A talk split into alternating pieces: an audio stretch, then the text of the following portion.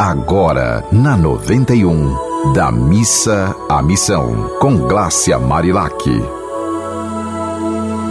E aí, como está o seu dia? Eu gosto sempre de fazer essa pergunta porque a gente precisa estar atentos às missões que nos chegam todos os dias.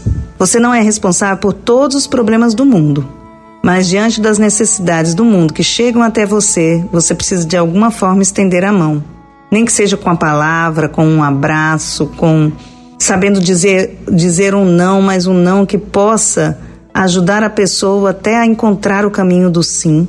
Mas a gente precisa acreditar, esperançar e saber que tudo tem seu tempo. E a poesia de hoje ao contrário do que eu sempre faço, né, que eu pego o livro Amor é 108 poemas para simplificar a vida e eu abro ele em, na página que quiser se abrir para nós. Hoje não. Hoje eu procurei essa poesia que diz assim: O amor é tempo. Estou em paz.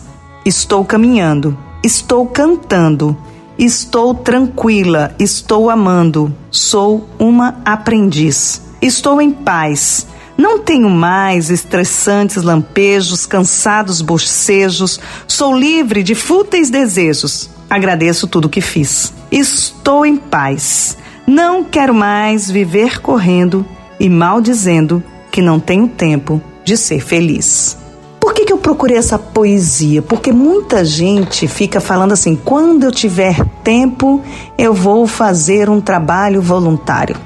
Quando eu tiver dinheiro, eu vou ajudar uma instituição de caridade. Quando eu tiver dinheiro, eu vou dar o dízimo. Quando eu tiver dinheiro, eu vou fazer isso. Quando eu tiver tempo, eu vou fazer aquilo. Esqueça o se. Liberte-se do quando. O se é passado frustrado. O quando é futuro condicionado. Gente, a gente pode fazer hoje sempre alguma coisa com as ferramentas que a gente tem na mão. Poucas ou muitas, mas nós só em estarmos respirando, a gente já tem condições de estender a mão. Só por estar respirando. Só por estar respirando.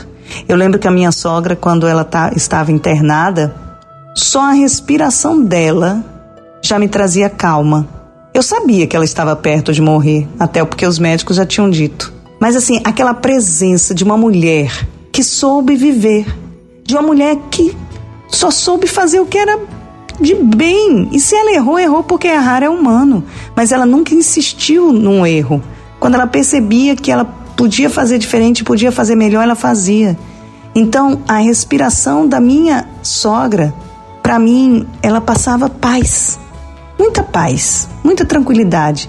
A paz de uma mulher de 86 anos que viveu o melhor que ela podia viver.